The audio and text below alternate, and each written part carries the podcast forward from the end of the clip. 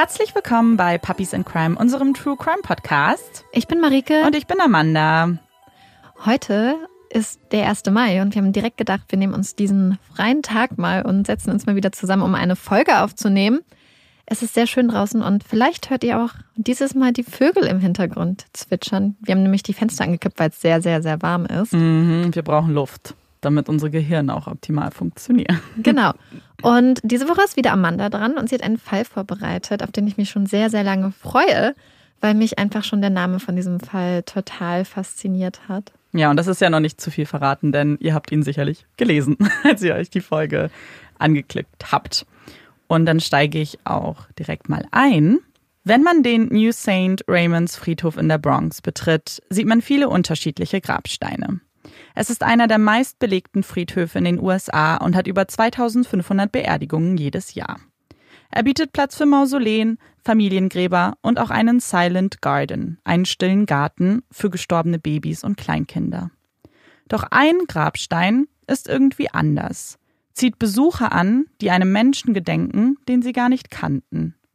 Der Grabstein ist schwarz.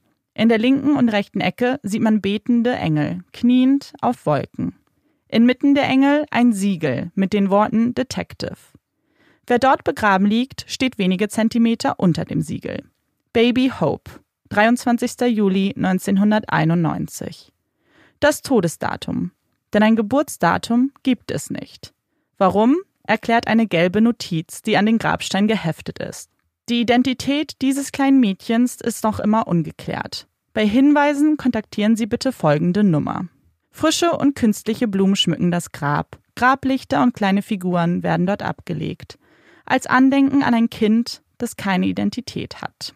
Am 23. Juli 1991, einem Dienstag, werden zwei Mitarbeiter des Straßenbaus in Manhattan von ihrem Chef gebeten, einer Beschwerde seiner anderen Mitarbeiter nachzugehen. Diese beschreiben, dass es am Henry Hudson Parkway seit einigen Tagen ungewöhnlich streng riecht. Woher der Geruch jedoch kommen soll, können ihm die Mitarbeiter nicht sagen. Auch nicht, wonach es genau riecht. Der Henry Hudson Parkway ist ein Straßenabschnitt, der Manhattan mit der Bronx verbindet. Manhattan, der Bezirk von New York, in dem der Bär steppt. Das Herz von New York, Zentrum der Finanzen und Kultur. Die Bronx, das Kontrastprogramm. Einer der dicht besiedelsten Bezirke in New York. Ein Bezirk, der einen Stempel trägt, für gefährlich gehalten wird, obwohl die Statistik schon längst gezeigt hat, dass es nicht viel gefährlicher ist als in anderen Teilen New Yorks. Die beiden Mitarbeiter machen sich auf die Suche, laufen den Parkway ab, wissen aber nicht so richtig, wonach sie eigentlich suchen. Müll, ein totes Tier vielleicht? Doch in der Nähe des Hudson River werden sie fündig. Der Gestank ist mittlerweile so intensiv, dass sie wissen, dass hier etwas nicht mit rechten Dingen zugeht. Unter Ästen und Dreck finden sie eine blaue Kühlbox. Sie stoßen sie um und eine Flüssigkeit entringt. Der damit verbundene Geruch ist für die Männer unerträglich. Sie kehren zurück, nur um wenig später mit einer Schaufel und etwas Abstand die Kühlbox komplett zu öffnen. Neben gefüllten Cola-Dosen und der undefinierbaren Flüssigkeit findet man ein Päckchen. Etwas ist in eine Plastiktüte gehüllt. Sie öffnen die Tüte mit ihrer Schaufel und was sie dort entdecken, ist schlimmer, als man es sich je hätte vorstellen können. Schlimmer als jeder Horrorfilm. Ein kleiner Arm und ein kleines Beinchen ragen aus dem Paket. Die Männer rufen umgehend die Polizei, die wenig später eintritt und den Fundort abriegelt. Der Körper wird vorsichtig aus der Kühlbox entfernt, lässt bereits Böses erahnen. Es muss sich hier um ein Kleinkind handeln.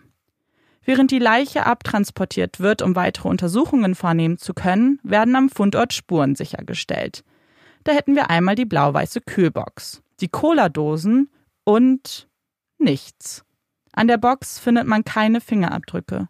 Auch keine verdächtigen Schuhabdrücke werden in der Nähe des Fundorts gesichert. In den letzten Folgen hatten wir immer wieder Fälle, in denen wir uns aufregen mussten, weil Beamte schlecht ermittelt haben, ihre Meinungen und Theorien über Beweise gestellt haben, die durch Fehlentscheidungen den gesamten Fall definiert haben. Dies ist, erstmal, keiner dieser Fälle. Heute möchte ich euch Beamte vorstellen, die ihr gesamtes Herzblut in ihre Arbeit und die Ermittlungen stecken. Beamte wie Joseph Neenan, der Ermittler, der die Leitung zu dem Fall Baby Hope übernommen hat oder wie Jerry Jojo, ein Ermittler in der Mordkommission. Auch Joseph Ratznick gehört zu dem Team. Heute ist er Lieutenant Joseph Ratznick und Chief der NYPD. Und ich könnte noch viele Namen nennen, denn sie hatten alle eins gemeinsam. Den Wunsch aufzuklären, was dem kleinen Kind in der Kühlbox passiert ist. Die ersten Informationen, die sie erhalten, sind dürftig. Es handelt sich um ein Mädchen, circa vier Jahre alt, wahrscheinlich mit hispanischen Wurzeln. Fotos von der Leiche werden an einen Spezialisten weitergeleitet, der ein Bild des Mädchens zeichnen soll. Doch das Gesicht ist kaum zu erkennen, hat auf den ersten Blick keine ausgeprägten Strukturen. Dem besten Experten gelingt es nicht, eine Zeichnung anzufertigen. Selbst die Detectives sagen, sie würden nicht mal ihr eigenes Kind erkennen, wenn es hier vor ihnen läge. Enttäuscht fällt der nächste Blick der Ermittler in die Akte mit den vermissten Fällen. Unterbewusst bereitet man sich darauf vor, gleich das Foto eines kleinen Mädchens zu sehen, das passen könnte. Zu wissen, welchen Eltern sie die grauenhafte Nachricht überbringen müssen. Doch da ist kein Foto, keine Beschreibung, die passt. Niemand scheint das Mädchen zu vermissen. Eltern werden aufgerufen, nach ihren Kindern zu sehen, zu überprüfen, ob alle Seelen ruhig in ihren Betten liegen. Doch nichts. Was ist das für eine grauenhafte Welt, in der eine Kinderleiche gefunden wird und man nicht weiß, um wen es sich handelt? Doch als die Ermittler den Autopsiebericht vorgelegt bekommen, können sie erahnen, warum, warum sich niemand meldet. Zwar kann anhand der Zähne und Knochen bestätigt werden, dass sie tatsächlich vier Jahre alt ist, doch für dieses Alter ist der Körper viel zu klein. Selbst mit fünf Kilogramm mehr wäre sie noch unterernährt. Wo auch immer dieses Kind herkommt, es wurde sich nicht gut um sie gekümmert. Und das ist noch untertrieben. Denn wenn man weiterliest, wird es nur grauenhafter, brutaler, unerträglicher. Die Leiche war nackt, Hände und Füße um den Hals mit einem Seil befestigt, als ob man das Kleinkind einmal in der Mitte gefalten hätte. Man findet ein Zopfgummi mit zwei bunten Plastikkugeln. Wahrscheinlich hatte sie die Haare in einem Pferdeschwanz getragen keine gebrochenen Knochen oder Hämatome, wobei letzteres aufgrund der Stärke der Zersetzung nicht ausgeschlossen werden konnte. Es wird geschätzt, dass der Körper drei bis fünf Tage in der Kühlbox lag. Wäre jedoch Eis in ihr gewesen, hätten es durchaus auch zwei Wochen gewesen sein können. Als Todesursache wird der Erstickungstod festgehalten. Was für Menschen tun so etwas? Das ist die Frage, die sich alle Ermittler stellen und immer wieder in die Akte schauen. Es wird jedem noch so kleinen Hinweis nachgegangen. Sie kontaktieren die Hersteller der Kühlbox und erhalten die Information, dass dieser Typ 1989 in Texas produziert wurde und insgesamt 79 Stück nach Manhattan verschickt wurden. Jedoch führt das Unternehmen keine Aufzeichnungen über die Auftraggeber. Eine weitere Enttäuschung, die jedoch bald in den Hintergrund rücken würde. Denn es sollte ein erster Erfolg folgen. Nachdem die Leiche von der Autopsie freigegeben wurde, brachten die Ermittler das Mädchen zu einem Leichenbestatter, der versuchen sollte, das Gesicht zu rekonstruieren. Und dieser Fall ist nicht nur ein Beispiel für Ermittler mit Herz, sondern auch für den Fleiß und das Engagement von so vielen. Ein Beispiel, dass Teamwork funktioniert. Staatsanwälte, die zu Ermittlern wurden, Leichenbestatter, die in Rekordarbeit ein ganzes Gesicht rekonstruieren konnten. Und er arbeitet weiter an dem Gesicht des Mädchens, füllt leere Stellen mit Watte und zum ersten Mal sehen die Ermittler die Gesichtszüge eines kleinen Mädchens. Einem Mädchen, das wie so viele kleine Mädchen in New York aussieht, das draußen spielen sollte, mit ihrem Puppenwagen neben ihren Eltern laufen sollte. Und auch wenn es nach einem ganz normalen süßen Mädchen aussieht, hat es doch hervorstechende Merkmale. Große Lippen und hervorstehende Zähne. Das Bild wird in den Zeitungen gedruckt, wo bislang nur Berichte über das Auffinden von Baby Hope zu finden waren. Ein großer Schritt in den Ermittlungen, denn alle wussten, dass ein Bild die Menschen anders berührt. Es ist nun keine Leiche mehr, kein lebloses Kind, das tot aufgefunden wurde. Man hat das Gefühl, all das Leid, die letzten Stunden, den Schmerz in dem gezeichneten Bild zu sehen. Das Bild wird abgeheftet. Die Akte des Falls trägt den Namen Jane Doe. Ein Platzhalter. Jane für Mädchen, John für Jungs. Doch für niemanden ist dieses Mädchen Jane, ein anonymes Kind ohne Familie, ohne Menschen, die an sie denken. Jetzt erst recht nicht. Jane Doe wird gestrichen und die Ermittler ersetzen es mit Baby Hope. Denn das ist alles, was sie noch haben. Hoffnung. Und tatsächlich soll diese nicht enttäuscht werden. Denn bereits kurz nach Abdruck des Bildes erreichen die Polizisten einige Hinweise. Alleine 66 Anrufer in vier Tagen. Eine Frau erkennt in der Zeichnung die Tochter ihrer drogenabhängigen Cousine. Sie hat sie schon länger nicht mehr gesehen und hat sich schon gewundert. Ein anderer Anrufer weist die Polizisten darauf hin, sich dringend ein Pärchen aus der West 107th Street anzusehen. Fragen Sie nach der Kühlbox, betont dieser. Doch bei dem Paar wird nichts Verdächtiges gefunden. Es scheint sich wohl um einen griesgrämigen Nachbarn gehandelt zu haben. Drei Anrufer beschuldigen unabhängig voneinander die gleiche Frau, mit der Aussage, dass diese ihre Tochter misshandelt. Doch auch bei diesem Besuch müssen die Ermittler feststellen, dass es sich hierbei nicht um die richtige Spur handelt, denn die Tochter lebt. Am dritten Tag der Ermittlungen erreicht die Ermittler ein Anruf von einer unterdrückten Nummer, von einem Münztelefon, wie sich später herausstellen sollte. Die Anruferin wirkte nervös, sie stammelte fast ein wenig. Sie deutet an, dass sie etwas Ungewöhnliches beobachtet hätte.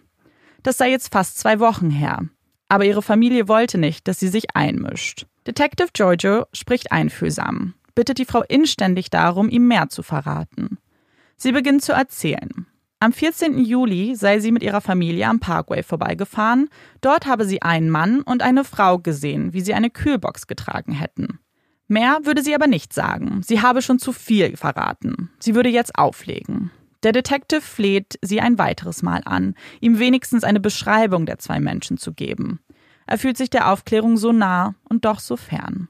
Im Hintergrund hört er das Geräusch von Kassen. Vielleicht ist sie ja einkaufen? Ich kann sie auch zurückrufen, entgegnet er daraufhin, was die Anruferin noch mehr in Panik versetzt. Nein, nein, nein. Bevor sie auflegt, sagt sie noch, dass sie aus Westchester stammt und unter einem Pseudonym, Judy Brown, nochmal anrufen würde. Doch einen Anruf von Judy Brown wird es nie geben. Das erste richtige Puzzleteil zu einem Rätsel, das so viele Fragen aufwirft.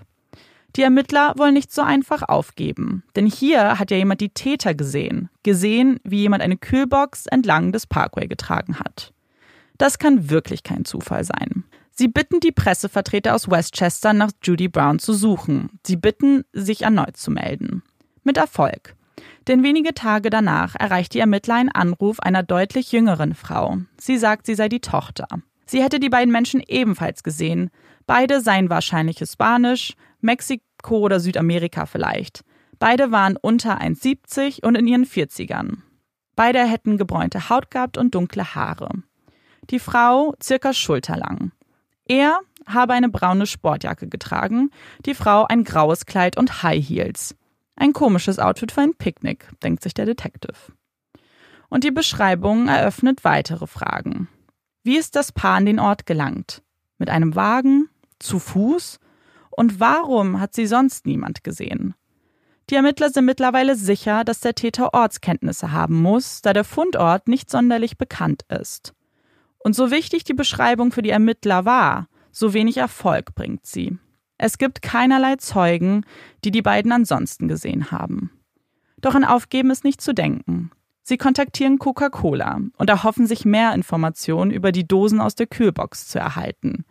Diese konnten tatsächlich zu einem Markt in der Bronx zurückgeführt werden, den sich die Ermittler Ninen und Giorgio einmal genauer anschauten. Sie legten Flyer mit der Beschreibung des Mädchens aus und sprachen Lieferanten von Coca-Cola an, ob diese nicht auch Flyer mit ihren Bestellungen austeilen könnten. Über 6000 Flyer wurden so in der Hoffnung verteilt, dass sich die Eltern oder andere Familienmitglieder melden. Die Flyer sind überall. Sie hängen an Wänden, sind in den Medien gedruckt.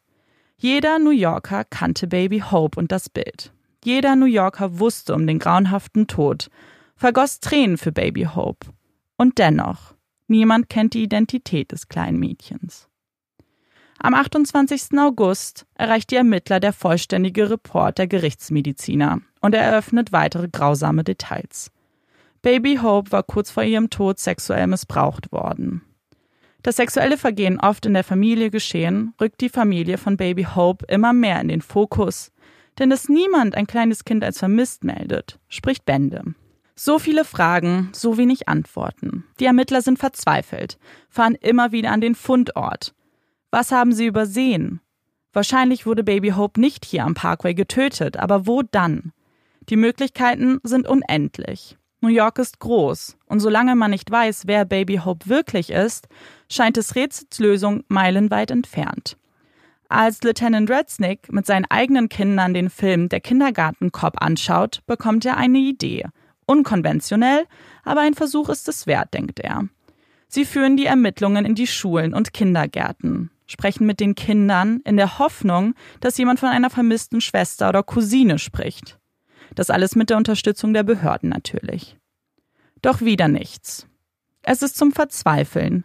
Normalerweise hat man ein vermisstes Kind, spricht Menschen an, ob sie es gesehen hätten, verteilt Flyer. Doch hier ist es andersrum. Man hat das Kind gefunden und sucht nach der Identität. Und auch wenn es niemand so richtig wahrhaben will und keiner die Hoffnung aufgibt, so fühlen sich die Ermittler wie in einer Sackgasse. Keine weiteren Zeugen, keine anderen Beweise, nicht einmal die Identität von Baby Hope haben sie aufklären können. Doch eins haben sie geschafft. Baby Hopes Geschichte zu erzählen. Menschen dazu zu bringen, mitzufühlen. Zwei Jahre nach dem Auffinden von Baby Hope wird eine Beerdigung organisiert. Unzählige New Yorker haben Spenden angeboten. Die Ermittler haben die Organisation übernommen und den Grabstein bezahlt. Lieutenant Redsnick hält die Trauerrede vor hunderten Menschen. Die Kirche ist gerammelt voll. Die Menschen weinen und beten für ein Kind, das sie nicht kannten. Ein Kind, dessen Namen niemand kennt. Doch in einer Zeit, wo ein Kind begraben wird und es keine Familie gibt, die trauert, muss die Gesellschaft zusammenhalten. Den Platz einnehmen, den die Familie nicht wollte. Baby Hope wurde im Stich gelassen von ihrer eigenen Familie. Die Beerdigung zeigt aber, dass sie niemals in Vergessenheit geraten würde. Nicht bei den New Yorkern und nicht bei den Ermittlern.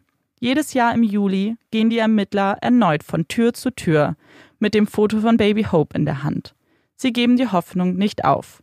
Kinder wie Baby Hope gibt es immer wieder. Das war ein wahrer Schock für mich und deswegen wollte ich diesen Fall auch unbedingt machen. Aber bei meiner Recherche habe ich auch festgestellt, dass es auch Erwachsene gibt, die gefunden werden, aber deren Identität oder Verbleib auch nicht geklärt werden kann. Bei diesen Fällen spricht man dann von nicht gemeldeten vermissten Fällen und das eben nicht immer, weil es eben keine Menschen gibt, die diese Person vermissen, sondern weil es auch andere Gründe gibt, warum jemand einfach nicht vermisst gemeldet werden kann oder gefunden werden kann. Und hierfür gibt es diverse Gründe. Zum Beispiel gibt es Menschen, die rechtskräftig nicht als vermisst gemeldet werden können. Das ist eben oft bei Erwachsenen ja so. Oder Menschen, die illegal in einem Land leben. Oder bei Kindern, die dem Staat nicht gemeldet wurden. Das können eben auch Kinder von illegalen Einwanderern sein oder auch ganz oft bei Obdachlosen ist das auch der Fall. Besonders schwierig ist es bei Personengruppen, bei denen die Persönlichkeitsrechte besonders geschützt sind. Und das ist zum Beispiel bei Kindern in Pflegestellen so. Und in den USA ist das ganz besonders extrem, denn die USA sind verpflichtet, dass keinerlei Informationen zu der Herkunft oder des Wohnorts der Kinder veröffentlicht werden dürfen. Also selbst wenn jemand als vermisst gemeldet wurde, dann darf deren ursprünglicher Aufenthaltsort nicht kommuniziert werden. Wenn solche Kinder also verschwinden, gibt es erstmal keine Notiz, wo man irgendwie anfangen würde. Und es gab auch bereits Vorfälle, bei denen aus Datenbanken, aus staatlichen Datenbanken, Informationen gelöscht wurden zu Personen und man daher keine Rückschlüsse auf die Identität einer Person schließen konnte. Doch mit der Zeit wurden diese Systeme natürlich auch überarbeitet und auch immer sicherer. Und was sich mit der Zeit ebenfalls verändert und entwickelt hat, sind die Möglichkeiten der DNA-Analyse. Denn die Geschichte von Baby Hope ist noch nicht zu Ende erzählt. 2007 und 2011 wurden erstmalig DNA-Proben von Baby Hope genommen und analysiert. Man verglich sie mit den Datenbanken, konnte jedoch keine Treffer erzielen.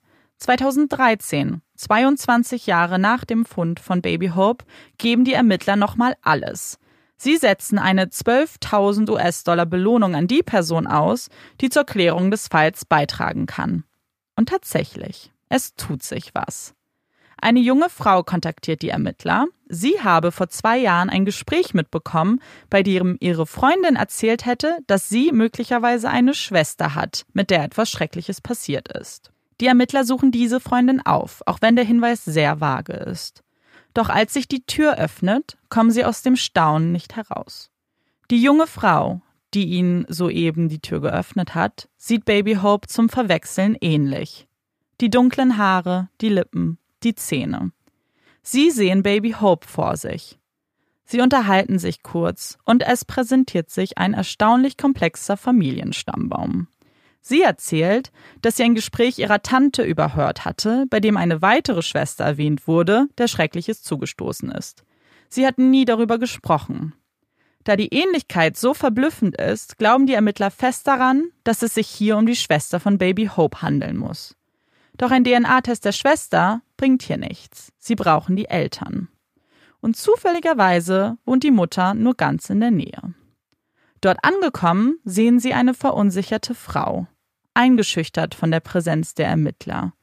Sie bittet sie hinein, und als ihr die Zeichnung von Baby Hope gezeigt wird, bricht sie in Tränen aus. Angelika, meine Angelika. Sie berichtet den Ermittlern, dass sie ihre Kinder schon lange nicht mehr gesehen hat. Nach einem Streit mit ihrem gewalttätigen Mann sei dieser eines Tages einfach mit den Mädchen abgehauen. Er rief ihr noch zu, dass sie die Kinder nie wieder zu Gesicht bekommen würde. Doch sie hatte immer gehofft, dass sie eines Tages zu ihr finden würden, nach ihr suchen würden. Ihre Angelika.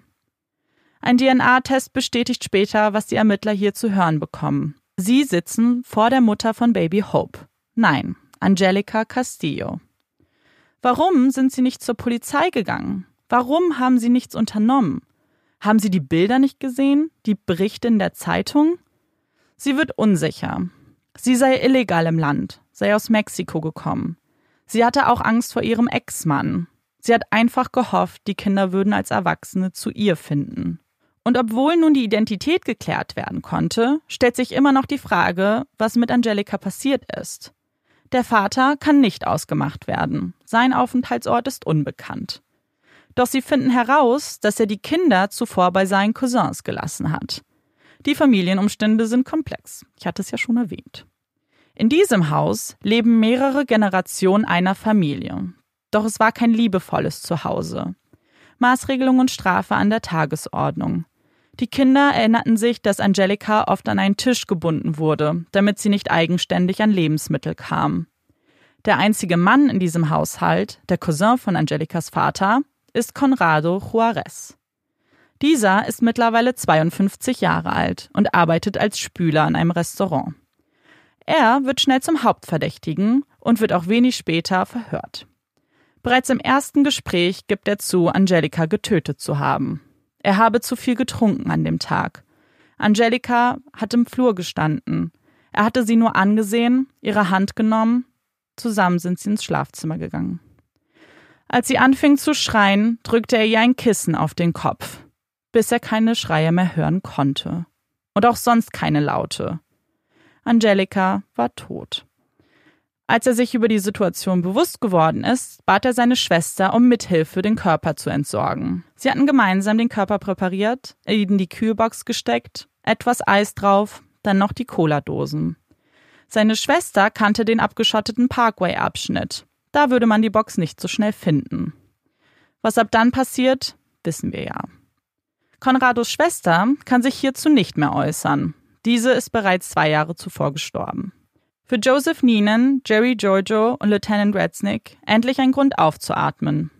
Die haben diesen Fall viele Jahre begleitet und haben ihr Versprechen gehalten. Jerry Giorgio ist mittlerweile pensioniert. Er hat den so wichtigen Anruf nur um ein paar Wochen verpasst. Das war schon richtig ärgerlich. Aber ich bin auf Wolke 7. Als ich zu Beginn so löblich von der Arbeit der Beamten gesprochen habe, musste ich leider ein Erstmal einschieben. Dass sie erstmal gute Arbeit geleistet haben. Denn es gibt leider auch einen Fehler, der gemacht wurde. Denn die Geschichte endet hier immer noch nicht. Conrado zieht sein Geständnis zurück. Er sei von den Polizisten zu dem Geständnis gezwungen worden. Und die Videoaufnahmen zeigen tatsächlich, dass die erste Aussage eine andere Version der Geschehnisse beschreibt. Erst in den letzten Sequenzen beschreibt er die Situation, wie sie ich euch soeben erzählt habe. Dazwischen sollen zwölf Stunden gelegen haben. Zwölf Stunden, in denen sie in Englisch auf ihn einredeten, während er kaum ein Wort verstand. Erst nach einigen Stunden wurde ein Übersetzer zu Rate gezogen. Conrado zieht sein Geständnis also zurück und beruht sich auf die erste Version. Angelika sei von der Treppe gestürzt und gestorben. Seine Schwester bat ihn dann, den Körper zu entsorgen. Diese Version erklärt aber nicht, warum Spuren von Sperma am Körper von Angelika gefunden wurden. Und die Todesursache war ja auch die Atemnot und kein Sturz. Daraufhin gibt er zu, sie einige Tage vorher sexuell belästigt zu haben. Doch das schließen Gerichtsmediziner aus. Tod und Verkehr müssen kurz nacheinander gefolgt haben. Conrado will keine weiteren Gespräche mit den Beamten führen. Er vertraut sich nur einer weiteren Person an. Und das läutet jetzt eine weitere Kontroverse in der Geschichte ein. Marike, ich habe eine Frage. Über welche Berufsgruppe müssen wir fast genauso oft schimpfen wie über Beamte, die ihren Job nicht gut machen? Weißt du, was ich meine? Worauf ich anspiele? Manchmal auf bestimmte Journalisten, die leider ein bisschen zu skrupellos vorgehen in ihrer Berichterstattung. Genau. Denn Conrado sprach mit Francis Robles, einem Reporter der New York Times. Dort soll er ebenfalls ein Geständnis abgelegt haben, das die Unfallversion beschreibt. Es wird die Möglichkeit in Betracht gezogen, dass Francis als Zeuge gehört wird und alle Informationen teilen muss, die während des Interviews bekannt gemacht wurden. Und die Presse ist echauffiert, erbost. Das kann nicht sein. In New York gibt es Regelungen, dass vertrauliche Informationen auch nicht geteilt werden müssen, dass die Presse das Recht behält, ihre Quellen nicht angeben zu müssen. Sie würden darum kämpfen, sagen die Anwälte. Doch ein Gericht spricht der Staatsanwaltschaft Recht zu. Hier sei keine Vollimmunität anzuwenden, da die Quelle ja auch bekannt ist. Es handelt sich auch nicht um vertrauliche Informationen. Die Aussage des Reporters sei essentiell für das Verfahren, denn sie beinhaltet nicht nur Aussagen zum Fall, sondern kann auch Auskunft über die Glaubwürdigkeit des Angeklagten geben, vor allem über die Sprachkenntnisse, denn diese werfen bei vielen Beteiligten Fragen auf. Schließlich lebte Conrado viele Jahre in den USA, hatte diverse Jobs und gab vor, kaum Englisch zu sprechen. Und es stimmt, die Aussage wäre sehr wichtig, denn neben dem Geständnis gibt es keine Beweise oder Spuren, die Conrado mit der Tat in Verbindung bringen. Doch zu einem Verfahren wird es nicht kommen. Conrado stirbt am 19. November 2018 an Bauchspeicheldrüsenkrebs. Der Fall wurde 2019 eingestellt. Trotz der Bemühungen der Ermittler, des Engagements der Anwälte und den Emotionen der New Yorker konnte der Fall nicht final geklärt werden. Es scheint, dass die Familie eine Mauer des Schweigens um sich gehüllt hat. Denn viele wussten von der Existenz von Angelika. Ihre Schwester, ihre eigene Mutter, der Vater, Tanten, Cousinen, sie wussten, dass sie existiert. Und dennoch hat sie niemand vermisst. Niemand nach ihr gesucht. Der Fall war jahrelang in den Medien. Es grenzt an ein Wunder, ist gar unmöglich, dass sie nichts mitbekommen haben. Doch die Mauer war zu stabil. Es wird nicht darüber gesprochen, was hinter verschlossenen Türen passiert. Es wird weitergelebt, als ob nichts wäre. Bloß nicht auffallen. Und auch wenn wir nicht wissen, was genau mit Angelika passiert ist, hat sie wenigstens ihre Identität zurückgewonnen. Ein Kind, das kaum Liebe erfahren hat, einsam und allein durch die Welt ging, fast verhungert wäre und im Stich gelassen wurde. 22 Jahre hat sie als Baby Hope die Menschen mit ihrer Geschichte zu Tränen gerührt, hat die Liebe erfahren, die sie sonst nicht bekam. Auf dem schwarzen Grabstein steht noch immer Baby Hope. Zunächst nur auf Papier, danach eingemeißelt, folgt dann ihr voller Name. Angelica Castillo. Ohne die gelbe Notiz, die nach Hinweisen fragt, sieht man nun auch die Inschrift, für die sich die Detectives entschieden haben. Because we care. Nur drei Worte, die aber eine gewaltige Wirkung haben. Weil wir uns sorgen, weil wir uns kümmern, weil wir dich nicht vergessen, weil wir die Hoffnung nie aufgeben wollten. Ja, das ist ein unglaublich trauriger Fall. Ich hatte ja den Namen immer schon in unseren mhm. Gesprächen in den Wochen davor gehört. Aber es ist immer noch mal was ganz anderes, wenn man dann die ganze Geschichte dahinter erfährt und wie traurig das ist. Und aber ich bin wirklich froh, so wie du es auch beschreibst, dass mhm. obwohl dieses Mädchen so alleine auch gestorben ist wahrscheinlich mhm. und so vernachlässigt und verlassen, dass dann doch trotzdem irgendwie die Gesellschaft versucht hat, dieses ja. Kind irgendwie aufzufangen, sei es nach dem Tod. Das finde ich irgendwie ein bisschen beruhigend auch, weil es ist ja auch oft nicht so. Und was ich aber auch ganz traurig finde, muss ich ganz ehrlich sagen, ist, dass dieser Gedanke, dass da Menschen waren, die wussten, wer Baby Hope ist und die solche Angst davor hatten, weil ich glaube, dass in dem Moment, in dem es vielleicht nur um dich geht, ist es eine Sache. Aber wenn du zum Beispiel in ein anderes Land gekommen bist, um dir eine Zukunft für deine Kinder mit aufzubauen, bist du dann in diesem Zwiespalt vielleicht, was mache ich für meine Kinder, die jetzt noch am Leben sind Und was ich mache ich mir für meine Tochter? Will ich Gerechtigkeit für meine Tochter vielleicht? Jetzt Ja. für die Mutter, man weiß ja nicht genau, was da letzten Endes vorgefallen ist. Oder will ich vielleicht gefährde ich das Leben meiner anderen Kinder, von anderen Verwandten, wenn ich, wenn ich Ja. dann was sage? Das ist voll, das stelle ich mir ganz, ganz schrecklich vor, wenn meine Mutter ist. Und wenn, wenn wir jetzt davon ausgehen, dass sie ihre Tochter wirklich geliebt hat, dann stelle ich mir das so schlimm vor, wenn du einfach dann quasi so eine Art, ja, in so, so immer schweigen musst.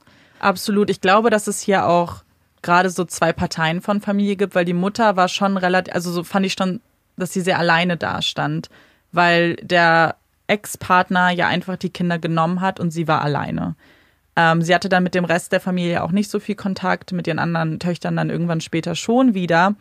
Aber wie sie es dann erzählt hat, sie hat einfach gehofft, dass sie auf sie zukommt, dass sie eben keine Schritte ergreifen muss, weil sie einfach Angst hatte auch. Sie hat aber auch sehr viel Kritik abbekommen, tatsächlich. Also in vielen Foren oder auch in vielen Presse, also Berichten in der Zeitung wird sie eben als diese Rabenmutter dargestellt, die ihr Kind nicht vermisst hat. Egal, was sie gesagt hat, warum, welche Gründe sie angeführt hat tat mir dann irgendwie auch sehr leid, weil es ja trotzdem schlimm ist, weil sie immer noch eine Mutter ist, die gerade feststellen musste, dass ihr Kind wirklich tot ist. Ja, und man weiß ja nicht, was in ihr drinnen vorgegangen Mhm. ist. Und ich glaube auch, dass, war es eine Familie aus Mexiko? Ja. Genau, also ähm, das ist ja auch ein Land, wo einfach Gewalt gegen Frauen, Mhm. Gewalt in der Familie auch einfach, würde ich sagen, sehr stark verbreitet ist, wo das ein weit verbreitetes Problem ist, dass Frauen von ihren Partnern oder Ex-Partnern äh, und Teampartnern umgebracht werden. Und da finde ich es nochmal anders. Das ist jetzt nicht, also wir wissen es nicht, aber wenn sie als illegale Einwanderin dann in die USA gekommen ist, noch einen gewalttätigen Ehemann gemacht hat, Mhm. das ist nicht eine Frau, die dann vielleicht großes Vertrauen in die Behörden hat und sagt, Mhm. ich glaube, ich werde da fair behandelt, sondern vielleicht Ja. das passiert ja heutzutage noch. Leute gehen dahin, möchten irgendwas Wichtiges sagen und dann wird einfach nur auf ihren Immigrationsstatus geguckt und dann werden sie direkt deportiert, ohne dass überhaupt der anderen Sache nachgegangen wird. Das wäre ja vielleicht auch eine Möglichkeit, die du in deinem Kopf hast, wenn du ohne Vertrauen in Behörden aufwächst. Weil du musst ja dich vielleicht schon in einer recht privilegierten Situation befinden, dass du auch wirklich davon ausgehst, dass du genau an die richtigen Leute gehst. Und ich meine Mhm. natürlich, wenn sie gerade auch alleine war, dann könnte man schon vielleicht mehr davon ausgehen, dass sie dann sagt, hey, es geht mir jetzt wirklich um meine Tochter, vielleicht auch um meine anderen Kinder noch zu schützen, wenn die zu dem Zeitpunkt nicht mehr bei ihr waren. Mhm. Ja. Aber ich finde es ganz schlimm, einer Mutter zu unterstellen, dass sie ihre Tochter nicht geliebt hat, wenn sie ihr Total. weggenommen wurde. Total. Ich finde, dann ist man auch ein wenig ignorant unterwegs, weil man eben die Situation nicht versteht. Man weiß doch gar nicht, wie es ihr gegangen ist, was sie alles erlebt hat in ihrem Leben, mit welcher, ja, wie sie in die USA gekommen ist, mit welchen Gefahren irgendwie auch. Was dann aber eben dann der, das, der komplette Kontrast war, war eben diese andere Familie, weil das fand ich super schwierig, weil in diesem Haus, das war gerappelt voll und dann, als man dann später, als der Fall dann aufgerollt wurde, dann haben auch alle sich erinnert auf einmal an Angelika, ja stimmt, da war ja meine Schwester, die an, an den Tisch gebunden wurde und so. Und das fand ich dann auch schwierig. Spielt natürlich auch mit ein, dass man vielleicht sich da nicht einmischen möchte, das haben ja auch viele gesagt. Das war für mich so super unverständlich, dass niemand, nicht eine Person gesagt hat, da war ein Kind auch keine Nachbarn, niemand. Da war ein Kind eines Tages da und am nächsten Tag war es nicht mehr da. Das gibt's glaube ich, aber auch recht oft tatsächlich. In Fällen habe ich das Gefühl, dass zum Beispiel war das ja auch, das ist ein ganz anderes Beispiel bei Höxter, dass die Nachbarn teilweise gesehen haben, da sind Frauen, die sehen Ja. misshandelt aus, die, die stolpern durch den Garten, die werden wieder reingeschleift, wenn ich mich recht erinnere. Ich glaube, so ähnlich ja, war's. ja, die waren im Garten. Ja. Genau, und da hat auch niemand was gesagt. Ja. Und es gibt auch so oft diese Situationen, wo Leute Sachen hören und dann im Nachhinein sagen, ach, hätte ich mal was gesagt. Total. Aber ich glaube, das ist dann auch, wenn alle still sind und schweigen, Mhm. dass es dann wirklich, wie du gesagt hast, so Ja. eine Mauer ist und eine familiäre Mauer, gegen die man sich stellen müsste. Und wenn das dann zum Beispiel Schwestern sind oder so, frage ich mich, ob man auch irgendwann anfängt, seinen eigenen Erinnerungen nicht mehr zu die, glauben. daran zu Mhm. zweifeln, ob man denkt, ist das wirklich so? Ja, das stimmt. Gerade wenn du jung bist. Ich meine, die Schwester ist nicht so viel älter gewesen. Deswegen, ähm, und Angelika war ja selber erst vier. Also die waren Ja. Kleinkinder. Genau, und das ist, glaube ich, wirklich sowas, was so, so Mhm. schwer verständlich ist, glaube ich, als Person, die recht starke Wurzeln vielleicht auch hat und viele, viele so wie Fäden, die einen ja so ein bisschen in der Gesellschaft, in seiner eigenen, in seinem eigenen Leben halten, sind ja so die anderen Menschen um einen rum vielleicht auch manchmal. Und wenn man sich dann vorstellt, dass niemand nachfragen würde, niemand würde es auffallen, das ist genau wie du sagst, ist mhm. total erschreckend und ganz, ganz traurig einfach. Total. Und ja. Ich finde auch, also selbst wenn man jetzt bei diesem Fall nicht genau weiß, was, was passiert ist, hat es aber trotzdem nicht so ein unbefriedigendes Gefühl bei mir hinterlassen, wie es sonst ist, weil erstmal weiß man ja doch, dass er irgendwie involviert ist. Also er, das Kind ist definitiv in diesem Haus gestorben, das kann man, glaube ich, relativ sicher sagen. Ähm, und deswegen finde ich das jetzt erstmal okay. Und für mich war es einfach so viel emotionaler zu sehen, einfach was das mit den Menschen gemacht hat und wie glücklich alle waren.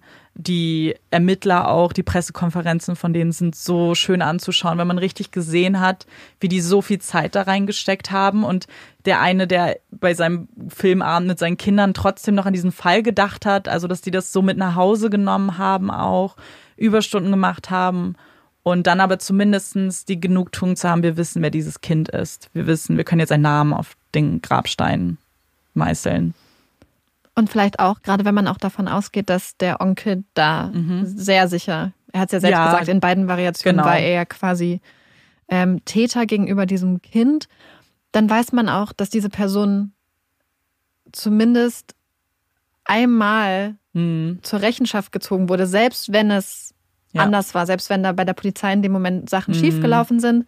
Aber es ist nicht so, dass diese Person sterben konnte und ja. der Name wurde zumindest einmal genannt und man genau. hat zumindest so geklärt, hey, er ist dafür verantwortlich. Was genau passiert ist, können ja. wir nicht sagen. Aber das ist der Verantwortliche für das, was diesem kleinen Mädchen passiert genau. ist. Ich glaube, dass dieses Kind einfach auch sehr viel Leid erfahren hat vorher. Und weiß ich noch, in einem Interview meinte Jerry Giorgio, einer der Ermittler, so als er diese Leiche gesehen hat, dann wie sie wirklich aufgebaut wurde und ergänzt wurde, ja so ein bisschen, dass man dieses Kind zum ersten Mal sah, dachte er, eigentlich hat der Tod sie fast befreit. Denn wäre das so weitergegangen, dann wäre sie in ein paar Monaten verhungert. Ich frage mich dann, wie das mit den anderen Kindern war in der Familie. Mhm. Das muss ja auch einfach ein Höllen, ja. ein Höllenhaus gewesen sein. Dass und das, das muss ja ein ganz, ganz, ganz schlimmes Leben auch für die anderen Kinder gewesen sein. Auch wenn du immer vielleicht mit diesem Gefühl bist, ich hatte meine Schwester. Ja. Wie, wie schlimm macht einem das Angst? Ja, dass du. Also, ja. Vielleicht ist das auch ein Grund, warum eben niemand gesprochen hat. Wenn du in einem Haus lebst, in dem einfach wenig Liebe ist, viel Regeln und Strafen herrschen, natürlich gehst du da nicht auf die Straße und sagst, meine Schwester ist weg. Oder ja. redest mit jemandem darüber. Ich glaube, das hat auch viel mit eingespielt.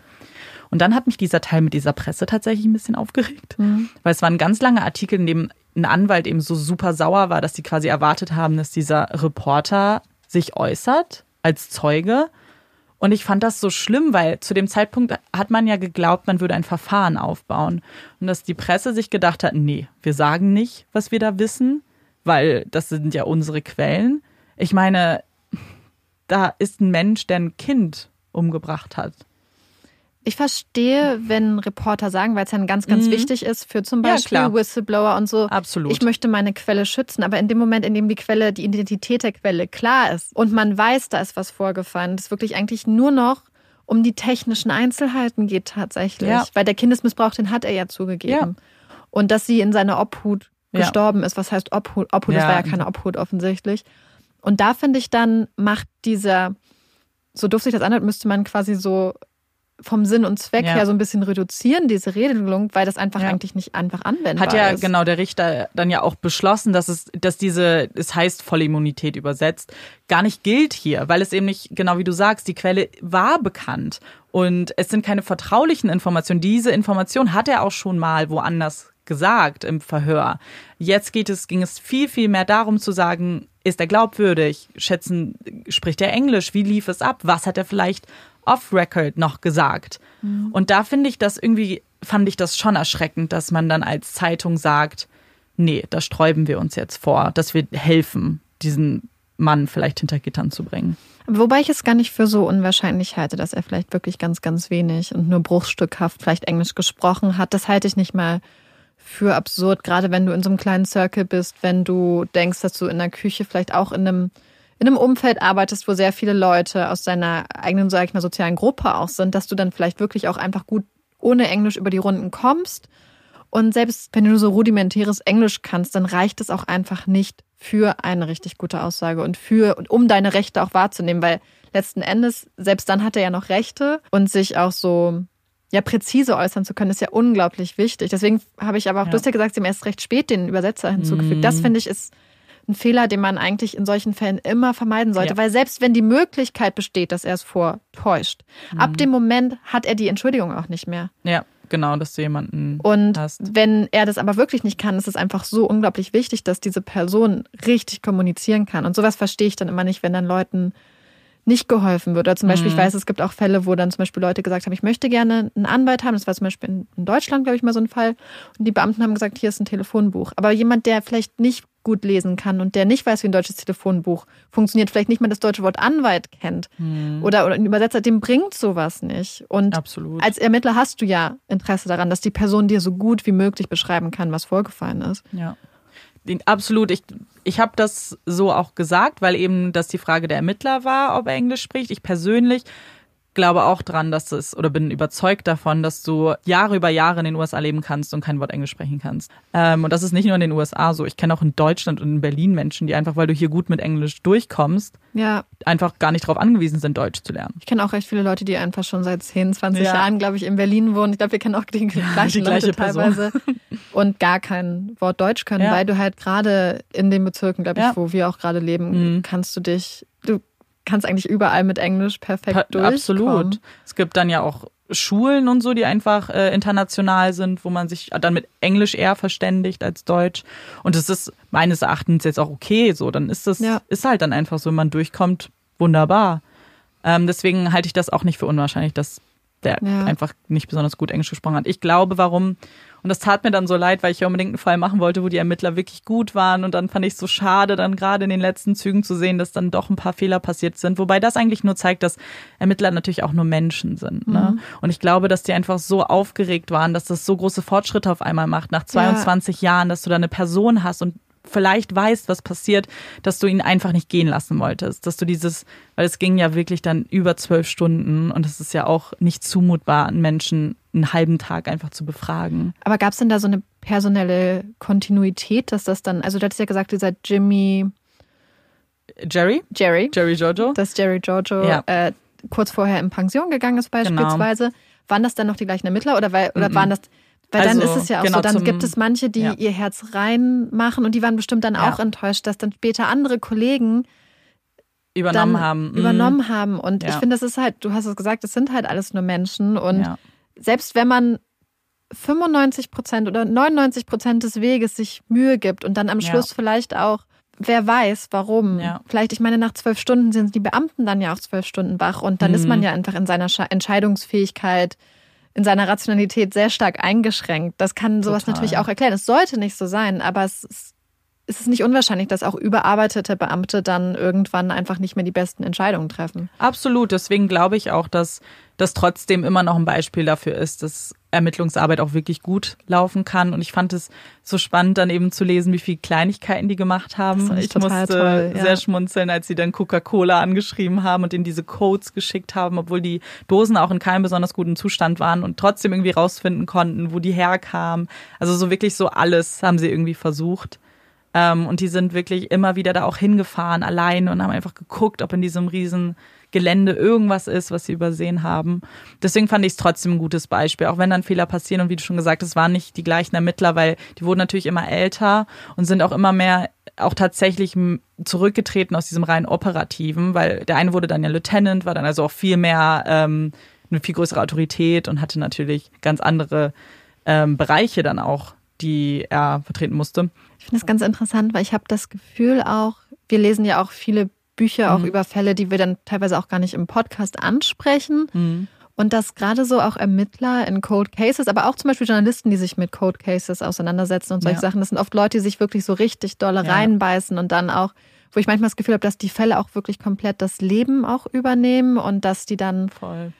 ja einfach so jede Möglichkeit haben und dann vielleicht auch manchmal wirklich sehr kreative Lösungsansätze oder Ja. Versuche, Ermittlungsansätze auch hervorbringen. Und Total. ich habe ein Buch gelesen von einer Journalistin, die sich mit einem recht berühmten Fall in den USA auseinandergesetzt hat. Und dann haben sie teilweise versucht, über irgendwelche sowas wie eBay Kleinanzeigen, Mhm. Craigslist, ähm, dann irgendwelche Schmuckstücke zu finden, weil sie so ähnlich aussahen und haben dann die Leute, die ihnen die Schmuckstücke verkauft haben, äh, quasi so ein bisschen nicht ausspioniert, aber recherchiert, wer das ist und haben dann die Schmuckstücke weitergegeben und ganz viel gemacht und am Schluss waren es nicht mal die Schmuckstücke aus, Ja. dem, aus dem Verbrechen.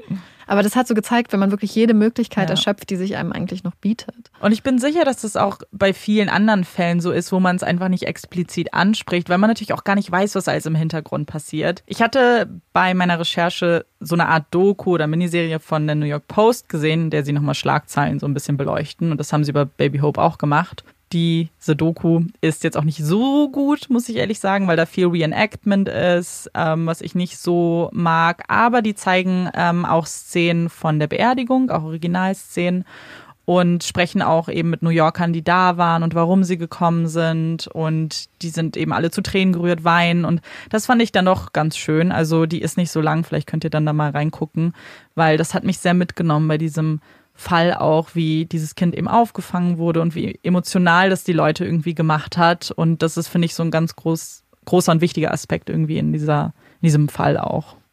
Ja, ich frage mich auch, ob die Leute dann vielleicht auch ein bisschen weinen für die ganzen Babyhopes, die nicht Ja, gefunden wurden, absolut. von denen man vielleicht nicht mehr weiß, dass, sie, dass es sie gibt. Ja. Oder von denen, die einfach irgendwo zu Hause sind und ja, Ja. ganz alleine und verlassen. Ja, ich glaube, Baby Hope war eben auch dann so eine so eine Persona eben und stand für so viel unterschiedliches Leid. Eben nicht Ja. nur den Tod, aber eben als man dann rauskam, dass es einfach ein vergessenes Kind ist und wie viele vergessene Kinder es da draußen Ja. gibt. Aber wir möchten jetzt euch gar nicht mit so einem traurigen Gefühl entlassen und deswegen, wie sonst auch, kommt jetzt die Puppy Break. Yay! Ich bin diese Woche wieder mit der Puppy Break dran. Letzte Woche war Amanda dran. Das stimmt gar nicht. Es gab ja keine Folge letzte Woche. Entschuldigung nochmal. Letzte Woche hatten wir den, den Ersatz Pistolenkrebs. Ja, das war aber auch cool. Und davor hatten wir aber Die Corgis. die Corgis, Mit den Feen. wo übrigens uns Oh, Miriam ja. ein total tolles Foto geschickt hat von einem Bild, was sie gemalt hat, von einem Corgi mit der Fee auf dem Ja. Rücken. Und das war das tollste Sie Bild. zeichnet so toll und das war genauso, wie ich es mir auch vorgestellt habe, wie genau das so. aussieht. Ja, also Miriam, nochmal vielen lieben Dank, dass du uns Ja, das wir Bild hatten es dann auch geteilt in unserer Story auf Instagram, deswegen haben es vielleicht einige von euch gesehen. Ansonsten empfehlen wir euch natürlich noch mal unseren Instagram-Account. Genau. So, und nachdem wir dann bei unserem letzten echten Puppy Fact die Corgis hatten, die wir behandelt haben, möchte ich diesmal über einen ganz großen, wuscheligen Hund reden, nämlich über die Neufundländer. Die meisten wissen wahrscheinlich, wie Neufundländer aussehen. Für die, die es nicht wissen, das sind einfach ganz, ganz große, liebe, kuschelige Bären und die sehen total süß aus. Und das ist ganz spannend, weil die sind nämlich eigentlich so die besten Hunderettungsschwimmer. Die wurden nämlich ursprünglich dafür gezüchtet, dass sie Fischern helfen und auch, dass sie ähm, Menschen, die ertrinken, retten. Und dafür haben sie ähm, wasserabweisendes Fell. Und sie haben auch so, wie nennt man das, wie kleine Frösche. Ki Schwimmhäute Ich wollte zwischen den. Kiem sagen. so dumm. Nein, sie haben äh, Schwimmhäute zwischen den, zwischen den Uh. Pfotenfingern. Und angeblich, das sagen manche Neufundlandbesitzer, Neufundländer ähm, Besitzer, dass ihre Hunde, wenn sie ganz normal schwimmen gehen, auch immer versuchen, sie zu retten und aus dem Wasser zu ziehen. Also wenn da draußen von euch jemand einen Neufundländer hat, der diese Tendenzen ganz stark ausgeprägt hat, schreibt uns mal, ob euer Hund schon versucht hat, euch aus dem Wasser zu retten. Oh, das ist richtig süß. Ja. Olaf wird das, glaube ich, nicht machen, weil Olaf hasst Wasser und nass sein. Ja. Also Olaf, also Olaf lässt sich gut baden und so, Mhm. muss man dazu sagen. Aber er geht nicht gern im Regen spazieren. Und wenn er frisch gewaschen ist oder auch nur so seine Füße nach, nach einem langen Spaziergang ein bisschen vom, vom Schlamm befreit sind, dann rennt er wie ein Berserker Ja. durch die Wohnung, durchs Haus, hin und her, hin, und her. und her. Aber ich glaube, das machen viele Hunde. Das ist diese Oh ähm. Zoomies Ja. nach dem Baden einfach komplett Ich hatte das scheinbar verrückt. völlig unterschätzt, wie Ja. verrückt es tatsächlich ist, weil es wirklich aussieht, als ob er von einem Geist gejagt wird, aber richtig schnell. Mhm. Amanda, hast du denn diese Woche eine Empfehlung für uns? Ja, hab ich was. Okay, Olaf. Er hat sich auch schon länger nicht mehr gemeldet. Ich glaube, er will nur sicherstellen, dass ihr wisst, ihn gibt es und ihm geht's gut. Ich habe euch eine Netflix-Doku mitgebracht als Empfehlung. Und zwar Anleitung für einen Drogenskandal oder auf Englisch How to Fix a Drug Scandal. Und Ich sehe gerade, das ist eine Miniserie. Entschuldigung, keine Doku. Und zwar hatte ich die nämlich geguckt nach Tiger King, weil ich glaube, die sind relativ zeitnah rausgekommen und ich glaube, Tiger King hat so ein bisschen alle auf sich, ja, auf sich gelenkt und deswegen haben das vielleicht gar nicht unbedingt alle gesehen. Ich fand die aber sehr, sehr interessant und spannend. Da geht es eben um zwei Chemikerinnen, die eigentlich eben Drogen testen in einem Labor, auch für Prozesse, eben bestätigen, ob es sich bei einer Substanz um eine Droge handelt. Und ja, da gibt es einen ziemlich großen Skandal, an dem auch mehrere hundert Fälle dann tatsächlich hängen und vielleicht nochmal neu aufbereitet werden müssen. Das verrate ich euch jetzt noch nicht. Ähm, und die guckt euch die Serie auf jeden Fall mal an, auch bis zum Ende, weil da kommen immer wieder so ganz, ganz skurrile Details ans Tageslicht, ich spreche, ich sag mal nur E-Mails. Wenn ihr bei dem Teil mit den E-Mails seid, dann wisst ihr genau, was ich meine. Und deswegen, das empfehle ich euch sehr. Ich fand es sehr interessant. Ähm, hat auch nicht so viele Folgen, das kann man ganz gut weggucken. Amanda hat mir die Serie nämlich auch empfohlen und ja. ich habe sie nicht zu Ende geguckt. Noch nicht. Noch, guckst du. Amanda hat mich an. jetzt schon darum gebeten, dass ich sie doch zu Ende gucke. Ja, zieht es mal bitte einfach durch, weil es wird eben, es baut halt richtig groß auf in einem ganz großen. Und was ich noch sagen möchte, was mir sehr hängen geblieben ist, ist, normalerweise ist man ja immer sehr auf der Seite so der Staatsanwälte und für das Recht. Und diesmal sieht man ganz, ganz viele richtig richtig engagierte Rechtsanwälte. Und das fand ich mega spannend. Also die sich auch zusammentun und aus unterschiedlichen Countys und Bezirken kommen und dann eben alle an einem Strang ziehen. Und das fand ich eigentlich auch eine ganz schöne Sichtweise auch mal. Ich habe auch eine Serie für euch mitgebracht. Es ist keine richtige Serie, es ist mehr so wie Black Mirror mhm. für Horror. Und die Serie kommt aus Norwegen und heißt Blutiger Trip. Lasst euch von diesem unglaublich schlechten Titel nicht abschrecken. Ich finde, es ist wirklich spannend gemacht und es sind quasi verschiedene Episoden, die je in sich aber geschlossen sind. Es ist keine keine Gesamtgeschichte, mhm. sondern es ist quasi jedes Mal wie bei Black Mirror eine kleine, ja, so ein bisschen wie so eine Horrorfilm-Idee in, in ja. etwas kürzerer Zeit umgesetzt. Aber ich fand die immer ganz spannend. Also es ist jetzt nicht unbedingt, dass man sich so dolle gruselt, aber ich fand die Ideen eigentlich ganz süß. Es ist sehr kurzweilig und es ist so ein bisschen, ja, so ein bisschen Wohlfühl-Horror eigentlich. Also es hört sich jetzt total doof an. Ich hoffe, ihr wisst, was ich meine. Es gibt einfach bestimmte Horrorfilme, die sind halt einfach spannend und kurzweilig und haben halt ein bisschen so gute Ideen, die da umgesetzt sind. Und die möchte ich euch empfehlen. Ich habe aber gerade gesehen, dass bei Google steht, dass die Serie nur 46 Prozent der Nutzer gefällt. Deswegen dieser Disclaimer. Vielleicht. Vielleicht gefällt es euch nicht. Aber ich finde, wenn man da mit offenem Geiste ja. rangeht, ist es wirklich einfach eine super Sache, die so ein kleiner Snack, den man zwischendurch mal gucken kann, wenn man sich auf nichts so.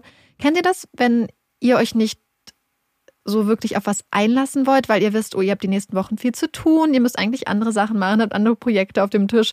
So eine ganze Serie wäre jetzt sehr, sehr, sehr viel Commitment. Mhm. Dann ist diese Serie perfekt. Könnt ihr auch über ein Jahr verteilt gucken. Sehr gut. Und wie immer schließen wir auch diese Folge mit unseren Hot Takes ab. Ich bin sehr gespannt. Möchtest du anfangen, Marike? Genau, ich habe nämlich einen Hottag und ich habe mich für den heutigen Hottag inspirieren lassen von Lou. Lou hat uns nämlich geschrieben, nachdem wir unseren ersten Hottag gemacht haben. Und Lou's Hottag ist, dass Harry Potter wohl mit die nervigste Figur in Harry Potter ist. Und ich muss es noch ergänzen durch Harry Bradshaw bei Sex in the City und Frodo bei Herr der Ringe. Ich weiß nicht warum. Und es, ist, es gibt noch andere Filme und Serien, wo oft die Hauptperson wirklich super egozentrisch mhm. ist, wirklich auch so dieses Gefühl hat, dass sie was total Besonderes ist, habe ich das Gefühl, und auch so ein bisschen sehr stark den Hang zum Selbstmitleid hat. Ich ja. weiß nicht, Harry Potter, ich mag ihn schon, das ist ja, wir haben ja schon drüber geredet, aber es gibt mhm. so viele Charaktere, die mir so viel lieber ja. sind und denen ich nicht regelmäßig, die ich nicht regelmäßig schütteln möchte und sagen möchte, bitte ja. nimm dich nicht so wichtig, hör mal auf die Erwachsenen. Und bei Sex in the City ist es zum Beispiel, dass ich alle Charaktere liebe, außer Carrie Bradshaw. Ich mag sie einfach nicht. Also ich mag sie wirklich nicht. Und ich denke immer, boah, bist du neurotisch. Und ja, Frodo, oh. Frodo ist das gleiche wie Harry Potter, nur in grün. Ich weiß nicht, Sam ist doch offensichtlich äh, der, der König der Herzen. Ja. Schreibt ja. uns vielleicht mal, was eure Hass-Hauptcharaktere quasi sind ja. und auch gern warum, weil das finde ich Und wir wissen spannend. ja, nur weil wir Harry Potter als Person nicht mhm. am sympathischsten finden, heißt es nicht, dass mhm. wir ihn nicht trotzdem mögen. Das stimmt. So, Amanda, hast du.